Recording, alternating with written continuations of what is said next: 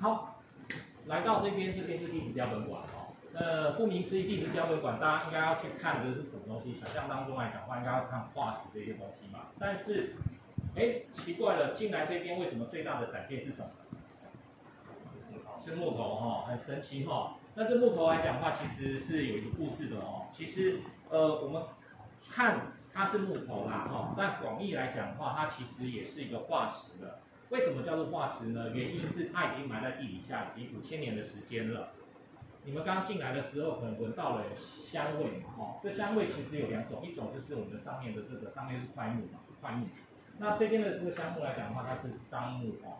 樟木是我们台湾原生最多最多到目前的为止来讲的话，它也还是最多的一个树种哦，就是树木的树种。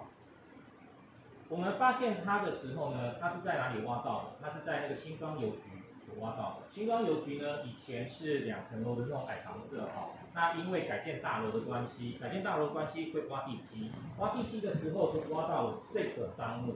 但是当初为什么没有把它当成废弃物把它处理掉呢？原因它就是它的体积太庞大，没法处理，后来捐给我们的学校。那大到什么样的程度呢？现在看到的只是一部分的碎片的部分。当初它挖起来的时候，它的直径是它的树干的直径是三点三米，三点三公尺，大家有没有一个概念？它大概是多粗？可能需要几个人去环抱才能够围得起来？应该是很难去想象哈，就是说三点三公尺，它它大概是多粗大？所以，所以呢，我们才会做这样子的一个圆盘。这个圆盘的直径就是三点三米，哦，就是可以想象，就是说当时它挖到的时候，它的树干就是这么粗大。你们刚刚进来的时候，或者等一下出去的时候呢，也可以看到那边有一个非常漂亮的一个年轮的部分来讲的话，就是它实心的部分。但是它没有那么的大块，原因就是说，周遭的部分因为埋了五千年的时间，它会先碳化，碳化。然后就会变得比较脆弱哦，出土之后来讲的话就比较容易剥离。那剩剩下的部分来讲的话，它就剩下是实心的部分，还没有变质，甚还是原木，甚至你还闻到，还可以闻得到这个香味。所以这个香味来讲的话，其实已经存在了五千年了。我们深呼吸的时候吸到这个味道，是五千年前就存在的味道，很稀奇了哦。OK，好，那为什么要跟各位讲这个这个神木的故事？两两个意义哦，一个是让你们。了解到什么是化石，各方面来讲的话，等一下呃会延伸到所谓的台北湖的故事哦。那我们知道就是说，它要它还没有变成我们想象中的化石是为什么？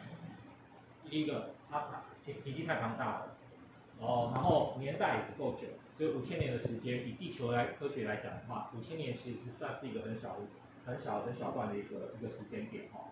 那一颗小小的种子哦，植物的种子，或者是小小的昆虫，它真的要变成一个化石的话，至少要一万年的一个时间。所以这棵大树，它在埋在地底下只有五千年的时间，所以只有表皮碳化而已。哦，待会那边的那个展柜，各位可以看得到那个那个树皮的那个部分，碳化的树皮。还有那边的展柜来讲的话，同时呢，同时会看到什么？鹅啊，牡蛎，巨牡蛎。那巨牡蛎，大家去想哦，它是呃海洋生物还是淡水的生物？是海边海边来捡得到，还是河边就可以找得到牡蛎？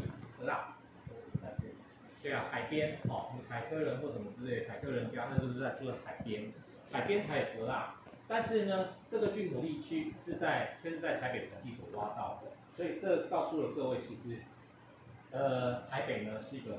湖泊以前曾经有台北湖嘛，那而且呢，它不是淡水湖，它是海水湖。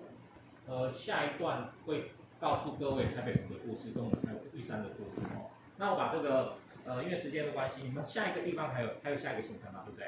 没有了哦，OK，没有的话，好，好，那我好好的慢慢跟你们娓娓道来哦。好，好，继续讲这个故事哈。这棵樟木哈，这棵樟木哈，各位想想看，以前如果说台北湖的话，大概是差不多六千年前的，六千年前我们在台北来讲的话是一个遗址哦。但是这棵大树要长到三点三公尺的，这样这这么这么健康，能够长到三点三米，会不会是只有几百年？不会嘛，大概也是上千年的时间哦。可是呢，他在新庄邮局的这个地方去找到，如果说六千年前那个时候，它是一个台北湖的环境，我们台湾是一个台北湖的一个环境的话，怎么可能会有樟木是长在水里，对不对？应该讲说，它呢其实埋了五千年，至少在地球上面，可能在六千年前、七千年前，甚至八千年前的时候，还是一个小小的种子。然后长大之后变成这样子一个神木之后，然后呢，后来才出现在那个新庄邮局的地方，然后被经过了五千年的时间被我们挖到的。所以它这个部分来讲的话呢，我们去可以去想象一下，如果六千年前当时是台北的，然后这就在新庄邮局这个地方所找到的。新庄邮局的旁边是什么？是大汉溪。那大汉溪的上游是石门水库。当然，六千年前没有石门水库，所以再往上游的时候来讲的话，它就是复兴乡，就是桃园复兴乡拉拉山，在拉拉山那边其实最多的树种哦。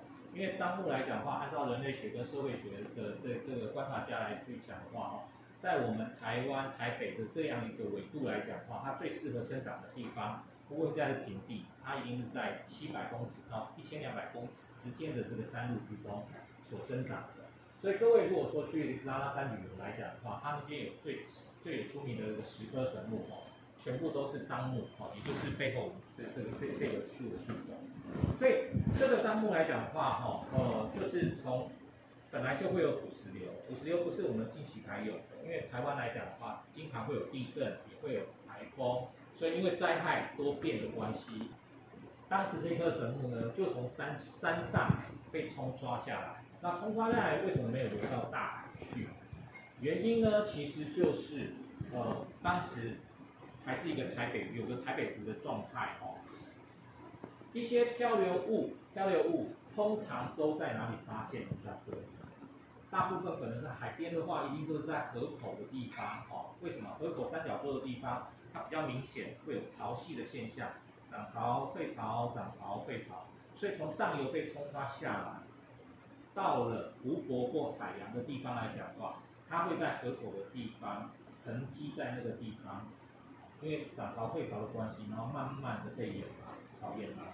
所以这棵大树当时来讲的话，就是冲到了这个进到了台北湖的这个这个部分的时候呢，然后也就在新庄邮局的这个地方搁浅下来，搁浅下来之后，然后慢慢的被掩埋起来。经过了五千年之后，才被我们再挖起来，才现在才复出。所以这个就是一个我们这个巨木的一个故事。那它呢？呃，顾名思义，它其实现在我们讲说它可以是化石，可是我们真正想到的化石是什么？我们想象中的化石是什么？化石怎么形成的？哦，如果说按照一些比较呃教科书所写的哦，什么什么样的物质经过石化的作用或者之类的，哎，化石又是石化，那到底叫做什么东西呢？各位有看过那个恐龙的化石吗？对不对？恐龙化石剩下的部分是什么？我们看到的什么？骨头嘛，对不对？可是骨头，骨头我们吃炸鸡我们就知道，吃肯德基啃完之后，你剩下的那个骨头，你一摸那个那个质地，大概就知道什么是骨头，什么是石头嘛，对不对？所以呢。看到恐龙的那个化石的时候，你们有机会去摸看看，你们一摸一定会喊：这不是肯德基，这不是肯德基，绝对不是肯德基。为什么？因为你们摸骨头，剩下吃吃完炸鸡那个质地，你们会知道。但是你一摸那个恐龙化石的时候，哎，发现不对啊，那个质感不对，跟啃完的那个炸鸡不一样。它你一摸的时候，它就变成石头了。所以化石，如果说我们白话一点讲，就是你看到了原本物质的样貌，是一颗种子，是一个三叶虫，是一个什么？你看到它是它的样子，可是呢，你去摸它的时候来讲话，它已经不是原本的那个那个质感，它已经变成石头了。哦，这就是叫化石。所以待会来讲话呢，各位你可以就是呃来摸摸看看，这个这个木头跟那个长得很像。木头的石头，哦，它实际上就是一个细化木，哦，细化木。然后，呃，我们就时间关系来讲的话，大家就可以先自由的参观。等一下呢，呃，最后五分钟再坐回来，我再跟各位讲这个台北湖跟玉山的故事。OK，那其他有问题的话，就是一边一一边一边看一边讲，一一边讲。OK。这边这个希望路其实还特蛮特别的，大家真的可以来摸一摸哦，因为这个呃前年的时候，十三号博物馆曾经借展，就借展这一颗过去。摆了九个月，三个季度，当时来讲的话，可能是围栏都围起来，不不让人家摸的哦。但现在来讲的话，你们可以去摸摸看看，真正的这个这个化石，它原本可能就是上千万年的时间，已经埋在地底下。本来可能是一个一个杉木杉木的这个状态，可能现在已经变成完全变成石。然后这个显微镜的部分呢，其实它是石头的薄片，石头薄片。在呃台大地质系的学同学们呢，他们在暑假的时候，他们会去他们会去那个呃野外野外去采集石头。那他们呃捡回来的石头呢，其实就是会把它研磨成这个薄片。那这石头要磨到可以透光，透光透光之后才能够去做观察。观察呢，就是看它里面的一些我们称之为节理，事实上其实就是它的晶形晶状哦。看它的颜色可以判断它可能是什么样的矿矿矿物质在里头哈的成分哦。那看晶形晶状来讲的话，就是会可以去。了解就是说，今天它是电子岩还是沉积岩还是还是火成岩等等的哦。因为大一的时候都要去背那些各各各方面的，像背化学化化学元素一样哦。哪一类的石头，哪一件类的石头，大概是什么样的晶形晶状？在这边的展柜有木头的那个晶形晶状，就是它把石头如果敲到最细小，没有办法再分解的时候，大概就是这些类型的晶形晶状。好，像我们其中刚好集中在这边的展会，我顺便跟你们讲一下那个十年。这个十年其实是有故事的，那那个故事也蛮有趣的。其实因为石棉矿哈，因为石棉它像是纤维一样，看它的纤维状，一丝一丝的，它就是这样的特性，所以它可以有那个隔热的效果。所以它因为隔热的效果很好，它会就是很好的一个工业材料。所以在二次大战的时候，因为日本来讲的话，他们就是大量的开采石棉，然后作为工业的原料。那开采把把石棉开采走呢，然后剩下那个废矿坑哦，因为我们成大成大他们有矿野系，然后后来矿野系的教授就去那个废矿坑去去采集，那发现就是说，哎，有很多那个日本他们不要的一些石头就丢在旁边，那捡了两颗回去之后去做研磨，一切割之后才发现那个是玉。所以我们才发现，就是说那个是台台湾玉，哦，那后来，呃，全世界也是因为这件事情，哦，会发现就是说，玉跟石棉是共生体，哦，只要有石棉的地方就会有就有产玉，有玉的话，这附近就会有石棉。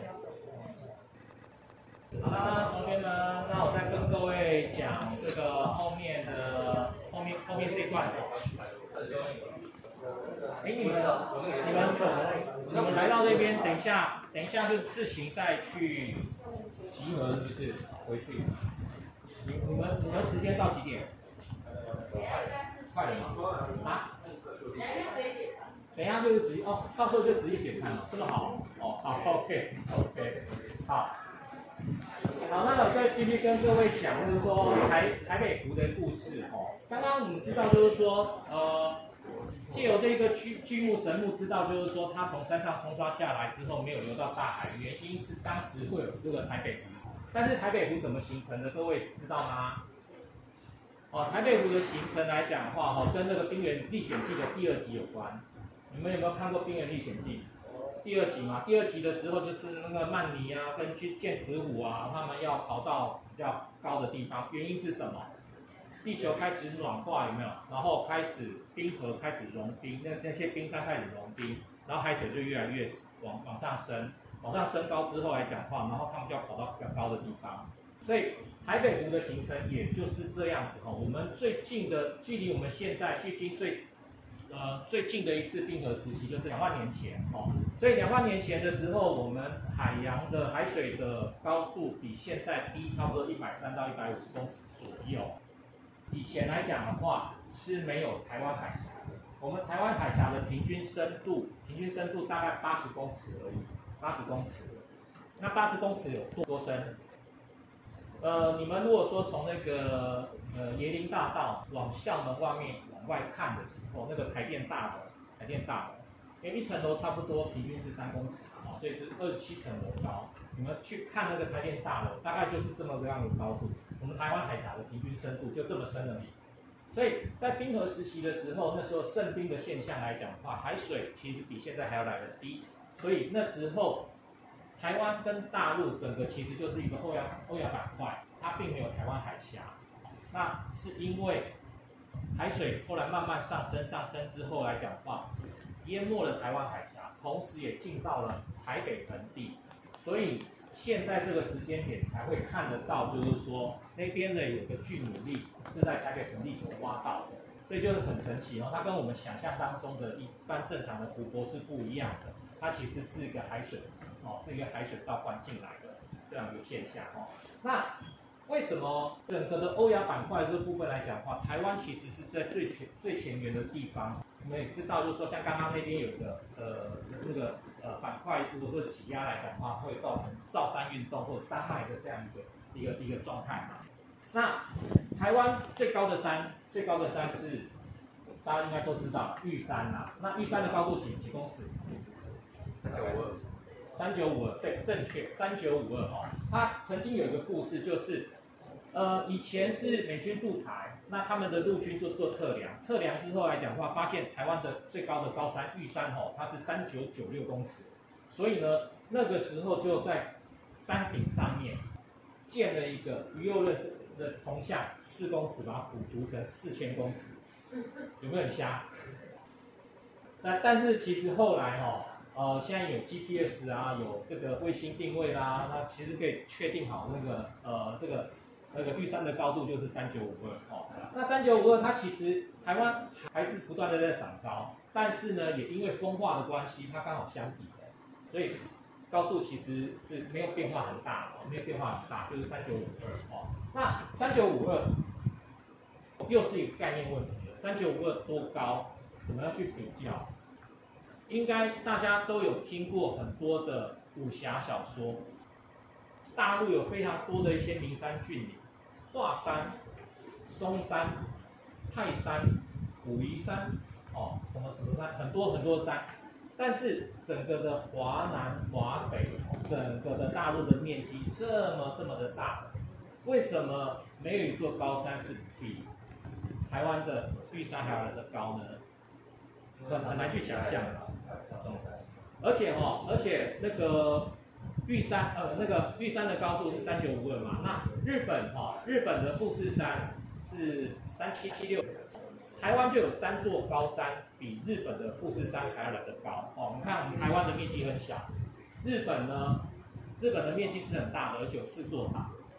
我们这么小的这个面积哈，就有三座高山比富士山还要来得高。猜看看第二座。比日本富士山还要的高的山是哪一座？雪山。嗯，很棒。但是第三座山能够猜得出来，那就不简单了。比日本富士山还要来的高的山，第三座大坝，没有，不是，不是。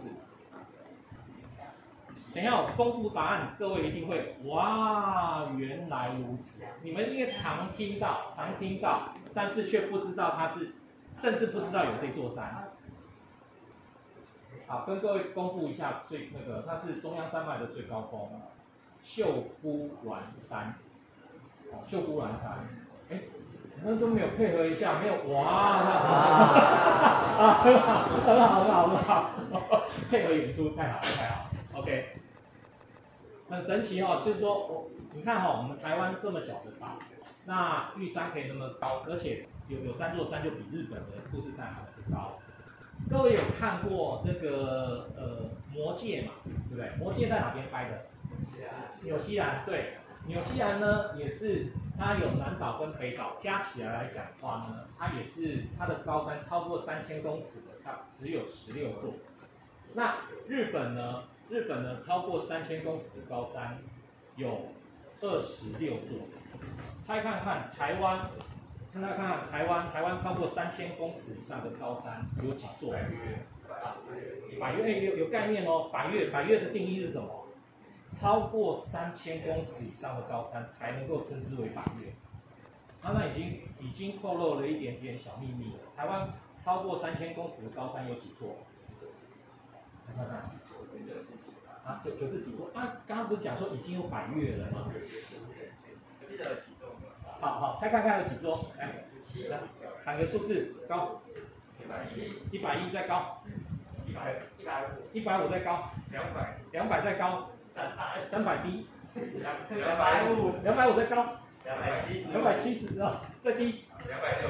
两百六再高。两百六十啊。两百六十七。二六五，二二六五再高。二六七再高。二六八。对，二六八，bingo。但是猜到没有奖品啊。